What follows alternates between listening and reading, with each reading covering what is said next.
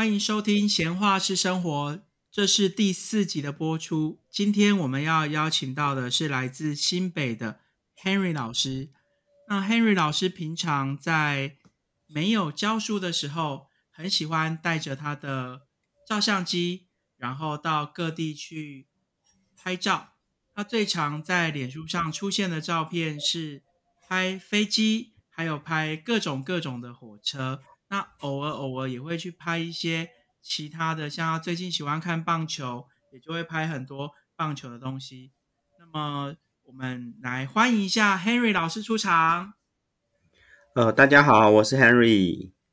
Hello，Henry 老师，我想要问一下，就是呃，摄影这样子看起来，你应该也是拍了好一阵子了。那你是从什么时候开始喜欢上？拍火车或飞机的，一开始你是先拍哪个交通工具啊？好，我一开始应该是二零一三年的时候，那是先从拍火车开始。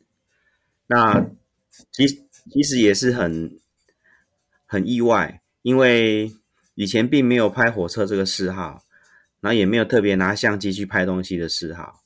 嗯，是刚好那一年哦。小朋友那个出生完，才刚刚开始会走路，然后就想说，暑假期间嘛，啊睡午觉起床之后，总想说带他出去活动活动，所以当时就想到说，哎，那不然到附近的火车站去看火车，嗯，然后小孩呢也蛮喜欢这个活动的，因为对小朋友来说，那个火车算是一个很很大很特别的，呃。钢铁长龙吧？那那个时候是新北的哪个火车站啊？呃，那当时是在那个三三家火车站。哦，所以是个小小站。对，是个小站，而且它那个时候已经开始，就是因为它是一个百年老车站嘛，然后它有特别规划，就是让那个附近居民哈，可以在那个车站旁边可以有一个散步的步道。所以是安全的，小孩子不会不小心跑到铁轨上。不会，他那个他那个步道就等于是一个边散步可以边看火车在旁边来来去去的步道。那现在还有吗？那个步道？呃，都还在啊。那这样子来回大概要走多久啊？他那个散步其实很很短的时间啊，如果认认真走，大概三五分钟就走完了。哦，只是一个在旁边，可能铁轨旁。就是一条小路，一一条干净的路这样子。对它，它差不多一百公尺左右而已啦。哦，所以其实当时就带小孩子去那边，类似就是在外面让小孩子跑跑跳跳，然后你就顺便拍火车。对他那个，他那个地方就是很适合遛小孩的地方。那怎么会拍着拍着就 一一直一路拍下去了？呃，应该是说拍完。拍完火车照片之后哦，后来发现那个 FB 上面有这种分享照片的社群啊，然后就上去开始贴照片，然后贴照片之后，慢慢的发现有一些也喜欢拍火车的同好，然后彼此会聊起来，然后贴照片会互相交流说，哎，有哪些东西可以拍，或者说哪些车站。好特很特别，所以就开始摸索。然后摸索的一开始其实也没有相机，一开始用手机在拍。哦，一开始二零一三年其实只是拿手机拍而已。对，在拿手机拍。然后我发现，就像是一般学生型的铁道迷一样，一开始也是只有手机嘛。哎，然后手机慢慢的拍着拍着，就发现说，哎，好像画画面不够精致哈。然后后来就开就开始买那个，因为我们刚结婚不久，生了孩子啊，为了拍小朋友，就会有一个买那个比较小型那种类单眼啊。嗯嗯。那个时候很流行，那时候 Panasonic 女朋友一号、二号、三号。哦，GF One、GF Two、GF 系列我有听过。对，然后当时是买了那个女女朋友三号 GF 三，本来是来拍小朋友的，然后后来。那个手机拍火车哈，拍的觉得哎不够不够过瘾啊，就是那个画质不够好，哎，就开始把那个拍小朋友的那个类单眼拿来拍火车，哎，所以就从那里开始。那你现在那个类单眼现在拍的还是用那一台吗？女朋友三号当年度就退休了。啊，为为什么只拍了一年？没有，因为那个女朋友三号拍了一阵子之后，照片上上去到网络上哦，发现怎么那个照片还是不够清晰。虽然说是类单眼哈，已经算是比一般的那个傻瓜相相机好很多，可是只要放大来看，你还是会觉得它糊糊的。哎，然后再加上拍火车跟拍人像又不太一样，就人像都是在那个地方定着给你拍嘛。然后火车有时候速度蛮快的，所以后来就换了比较贵一点的设备，入了那个摄影的坑了。对，就差不多应该拍了一年有吧？二零一四年，然后换二零一四年就开始买真正的单眼了。真正的单眼哇，那可那单眼应该也要五六万嘛？单眼哦，那个一开始入门单眼不会很贵啊，我就买了一个比较。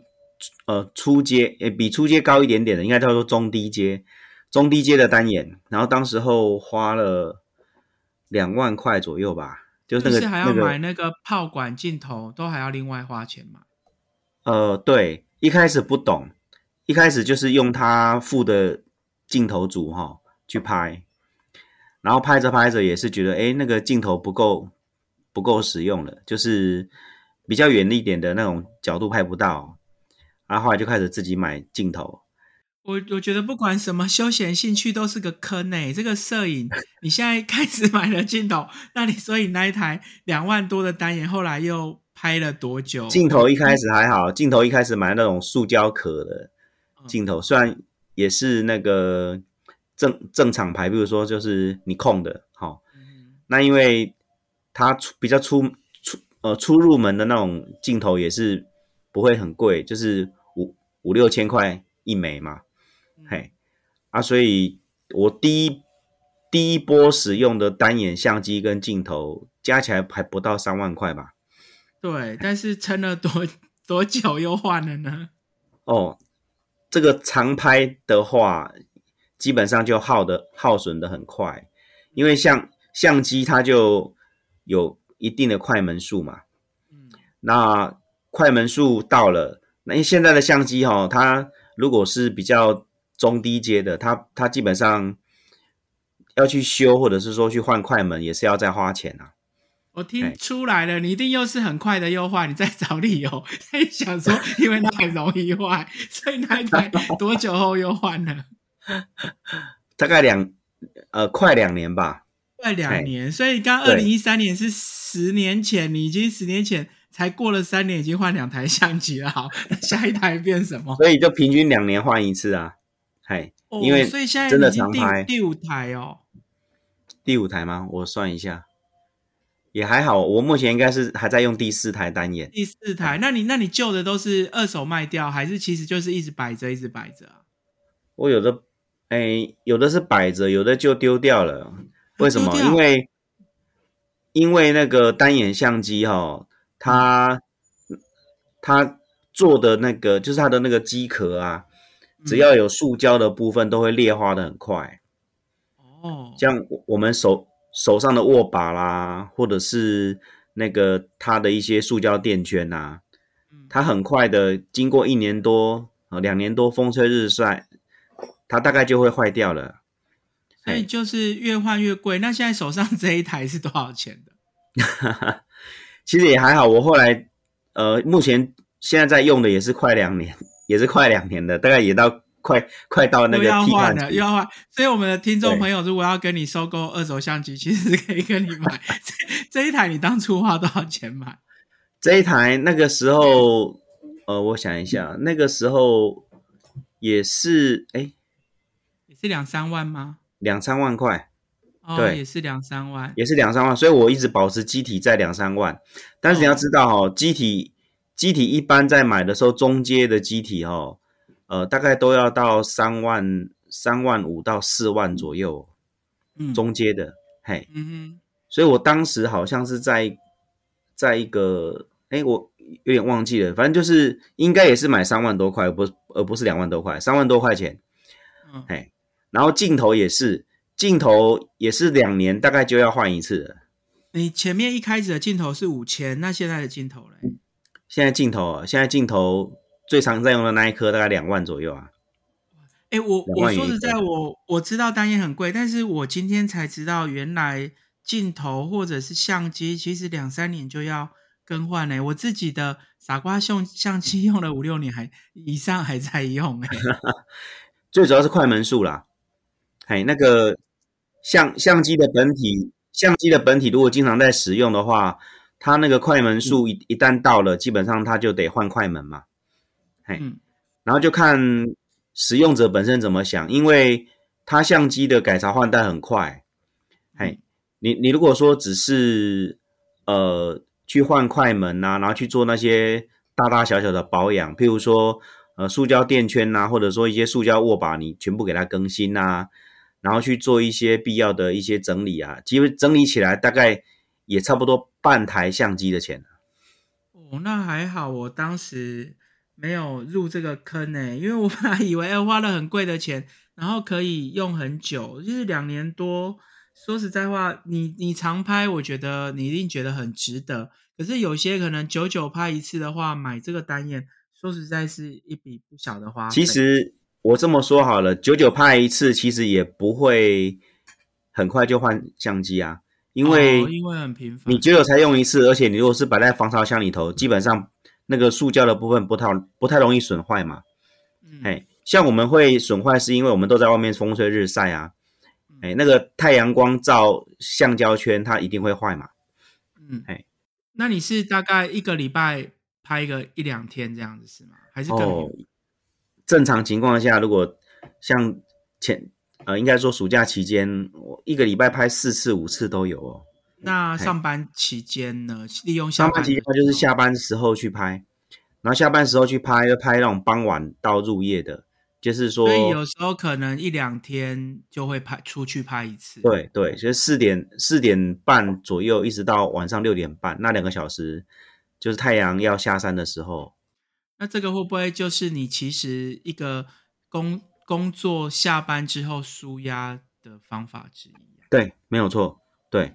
就是这是一个舒压的方式，因为当时开始决定拍火车，最主要就是因为我们带小朋友，那时候是最累的时候嘛，两个，两个出生之后，呃，我就会想说，如果在下班之后到正式开始家务繁忙之前，没有别的事情做调剂的话，你看哦，在学校上课已经都忙学生了，回到家之后要忙小孩，中间如果没有一点缓冲，我会觉得。生活上有一点受到挤压感，按快门拍照对我来说是一种就是调剂，哎，对啊，我觉得可能听众有些他不是教育工作者，他可能会觉得，哎，老师有想象中的那么累吗？那我觉得各行各业可能都还是会有一些压力在，然后大家可能都要去找到一个兴趣去调试，包括可能我们呃前几集有聊到的凯西老师的手工皂也好，或我们后几集。会邀请到其他老师来聊他们的兴趣，路跑也好，骑脚踏车也好，我觉得这些都是大家选的一个舒压的方法。那我很好奇的是，我看到你对不止摄影，我看到你拍出来的火车，你上次还说有那个什么，就是毛毛虫火车啊，还有一个叫什么美法国美人哦，还是什么的那个 法国美人，哎，就是脸看起来很像女生的那个脸啊，哦，就是。你是说那个呃那个我我们会有一些绰号啦，对对对，就是你怎么知道火车有这些名字啊？哦，就是铁道圈子待久了，大家就知道一些昵称，就譬如说我会说的那个叫做米兰米兰小姐，对啦，米兰小姐啦，我刚刚讲到法国美人，整个差很多，对，那就是很像哎，很像，就是那个那那个其实是一种。也许是你，因为你听到我说米兰小姐，所以你会从米兰的角度去观赏她。哎，对对对，我有去 Google 米兰小姐哦，就是听众们，你们可以去 Google 米兰小姐火车，你会看到那个火车头真的好像一个女女生的脸哦。好，那接下来接下来就是要颠覆你的认知了哈。我们谈呃那个自强号里头，就是台湾的铁路开始第三代的自强号，它因为它是跟那个呃意大利买的车车厢，嗯，然后这个意大利的车厢它的工厂在米兰，对，然后所以我们拍火车的人会把那个第三代的自强号叫 EMU 三百，好的这这一款自强号，我们会称它叫做米兰小姐，因为它是从米兰来的。这个 EMU 三百是目前台湾最大家比较常会搭到的自强号吗？呃，没有，他已经前阵子退役了。嘿，哦，所以现在一般人如果去火车站搭火车，要观察自强号，他看不到米兰小姐了。对，因为呃，它过于老旧哈，已经被台铁哦已经呃很快的就给它停止运行，然后退役了。你上次还有拍一个毛毛虫，哎，超可爱，超像毛毛虫的。你是不是说那个泰鲁格号，就是白色的，对不对？嗯，因为你在脸书好像就写毛毛虫，那那个现在还搭得到吧？那个泰鲁格当然可以啊，因为他现在还是走花东主力的自强号嘛。那如果说你是说前几天我拍的那个毛毛虫进站的那个节奏的那个照片哈，那个其实有一有一个是。现在我们是最常看到西部干线的自强号啦，就是我们讲说拖拉式的自强号 PP。哦，所以也是有毛毛虫的样子。其实火车只要是长列的哈，它只要走过那个铁轨，正在换铁轨的时候，就会呈现毛毛虫的状态啊。所以大家搭火车的时候可以观察一下，不然每次那个火车上咻的过去，火车就是火车，可是你的照片看起来还真的蛮有那几分味道的。因为我我还蛮喜欢拍他们。在换轨道的时候的那个画面呢？换轨道，那你不就是要蹲点在有换轨道的那几个地方？呃，一般来说，车站的南北两侧都会有啊。那就是看它是不是大站。像我我居住的城市，就是刚好是一个火车比较大的站，所以它月台多嘛，所以它从外面进来的时候，有的时候到这个月台或到那个月台，它是不是要换轨？所以就可以拍得到那个换轨的画面，这样。了解，那你这样应该全台湾的火车站，哎，北部、中部，我想应该都有去，或东部。那像南部的火车站，你也有去拍过？南部的话，基本上在嘉南地区，我比较少去。但是台南车站，因为跟我的以前的那个生活经验有关系，所以我台南车站比较有印象，比较常去拍。嘿，那再来，呃，我比较喜欢的是那个屏东地区的火车站，那也不是很熟啦，但是我就是每次有经过就去垦丁的时候路过嘛，哈，哎，我就会故意绕一下路去那个芳寮车站的前后几个车站待一下。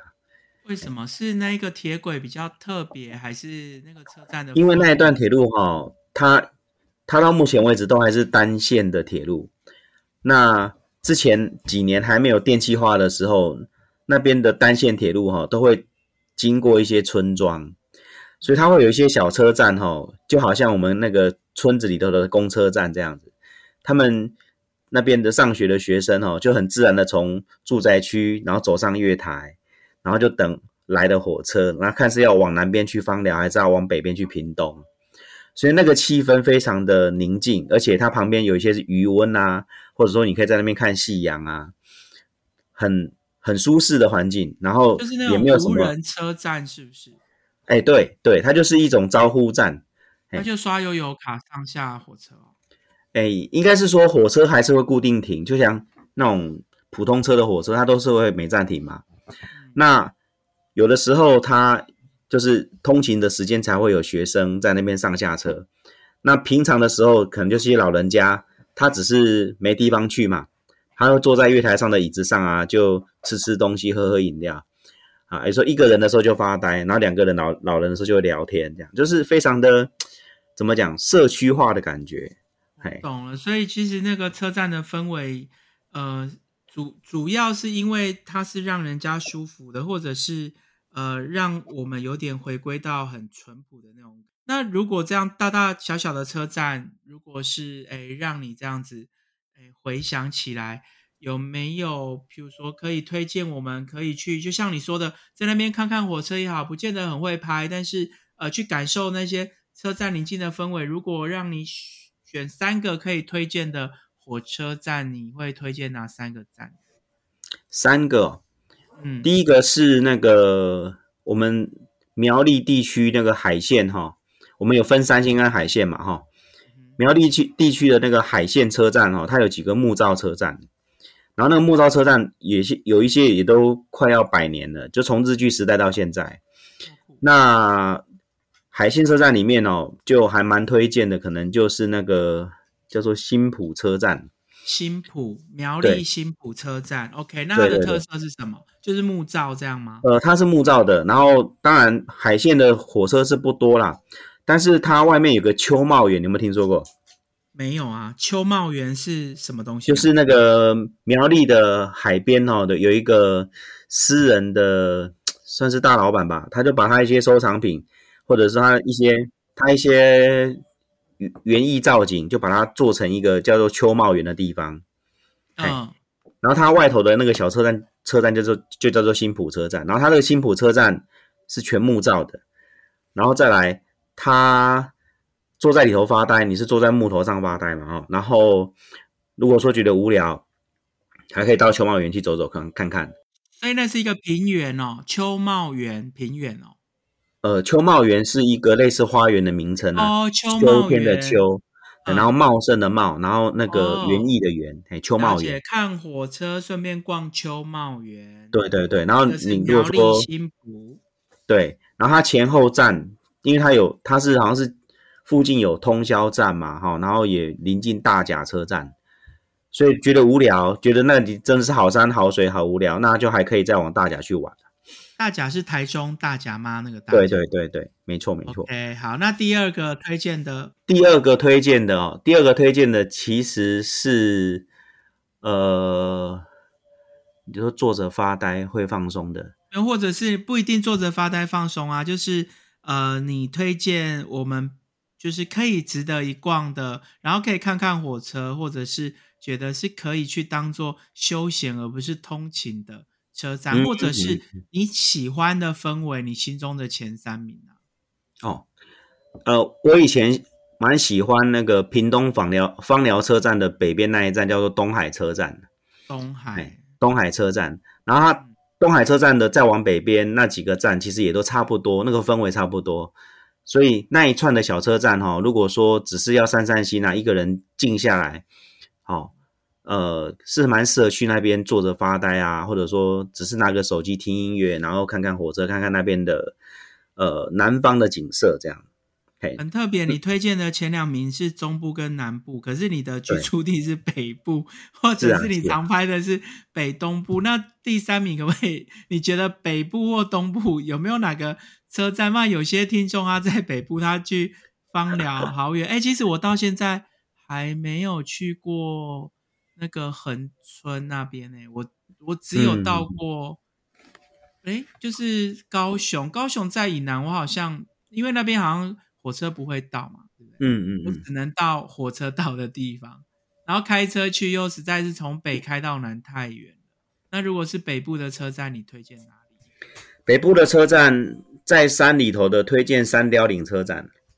三雕岭就是那个平西天灯那一条线嘛？对对，三貂岭车站的话，它周边都可以走走看看，然后它又可以看到平西支线跟。宜兰线的铁的铁路的火车跑来跑去，它不会很荒荒凉吗？荒凉是不会，因为人蛮多的。哦，是哦，我以为那里算游客很多的地方。三三貂岭车站，猫猫就是有一个猫的那个车站。哦，那是对，那就是三貂岭车站，就是猴童车站，再往宜兰的下一站。哦，对对对，好像猴通比较多人嘛。还有平溪比较多人，所以三雕岭下去并不会很荒郊野外，就是不会是是的确是在山谷里面没错，但是他人蛮多的，就是那边的游客来来去去，虽然不像红洞不像猴洞这么拥挤，但是也是人烟也是蛮多的啦。嘿，那个可以规划半日游吧？呃，可以可以，因为呃稍微散个步、走个路，或者说呃直接搭那个平西线火车进十分车站去吃东西，都蛮方便的。了解。那那你像到火车站去，所以你譬如说三雕你那边，你也有知道哪个拍照点，你都是网络上有看到哪个拍照点拍火车比较合适，还是你到了现场？我以前最喜欢待在那个三雕岭隧道的上面。怎么？它它是有路可以上去的吗？呃，有啊，它它基本上旁边的那个平台就可以走走路上去了。哦，它那个整个三雕岭隧道上面就是一般就是菜园，就是呃附近的人家自己种的小菜园这样子。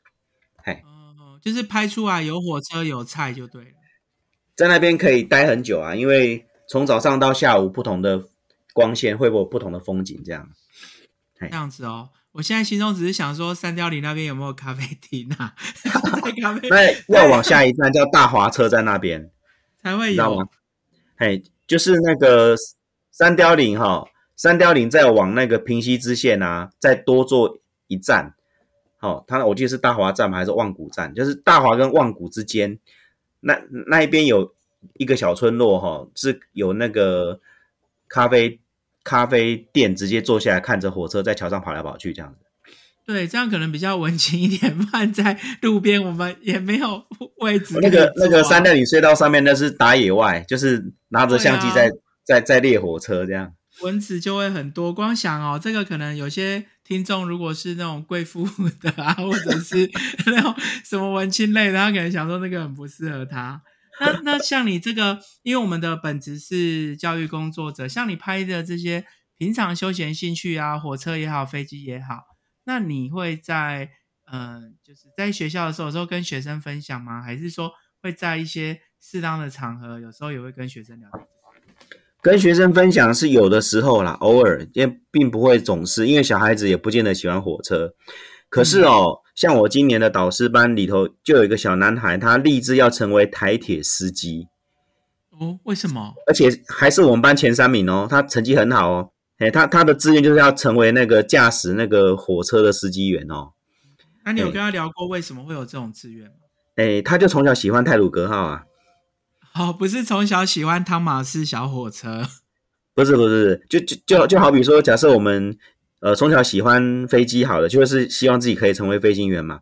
对，战斗机。他是从小，他是从小就喜欢那个白色的那个泰鲁格，所以他就希望说有朝一日他可以开着泰，正式开着泰泰鲁格载着旅客这样子。那么现在火车台湾也有一些类似火车上面会有那个餐桌，就是类似那种诶餐车型的火车啊，或者一些很特别里面的火车内装。那你像你。喜欢拍火车，可是你对于火车里面，比如说有卧铺火车、环岛火车，或者是里面可以用餐的火车，像你对这个有兴趣呃，有兴趣是有兴趣啦，可是那个票价哦会让我却步。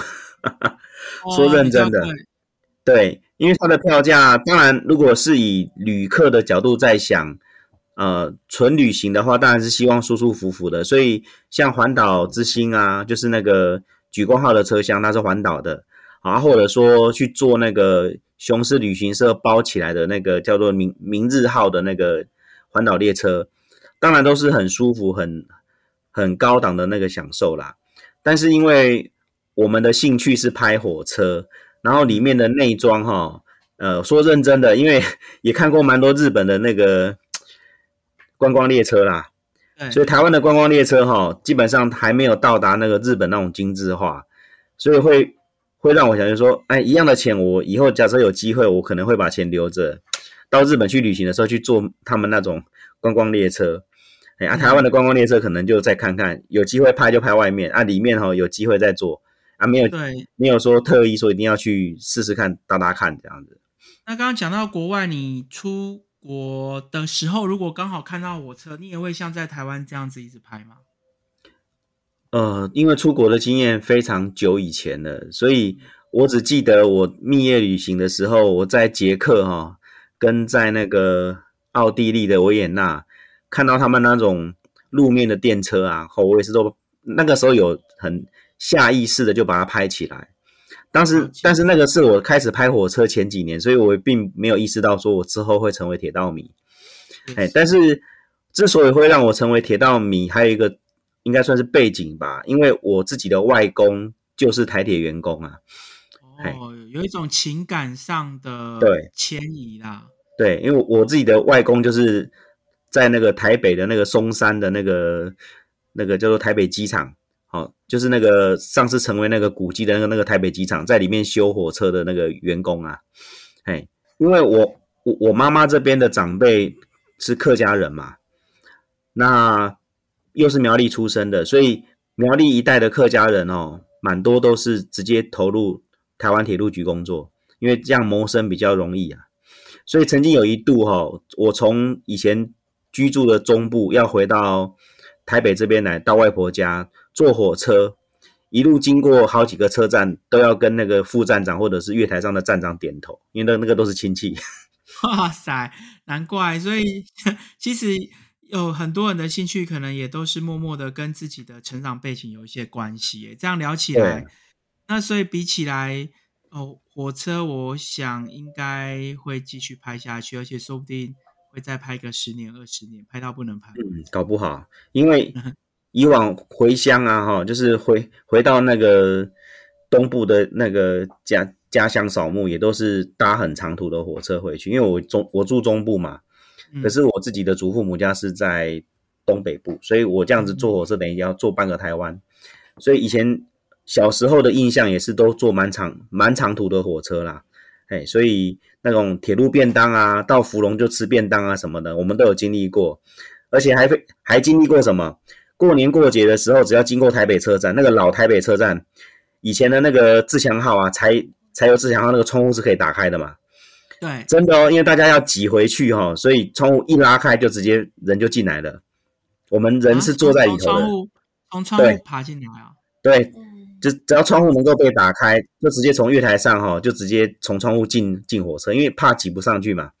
嗯，哎。那我们那时候年纪小，年代我还没有经历过，我没有 差这么多岁嘛。没有，那个是民国七十，民国七十年到民国七十六年之间的事，没有经历到这种时代，然后再搭火车就。那只要是清明节或者是说过年过节回乡哦，一定经历那一段。到台到台北车站，我们就如临大敌。为什么？因为好多人要从车站挤回东部啊，不管说要去花莲、台东的，还是说要只是要回宜兰的。只要看到你车窗是开着的，你没有，你没有忘，如果我们忘记了把车窗锁上，他可以手伸进来的话，就他就马上把车窗就往往上拉了，人就飞进来了。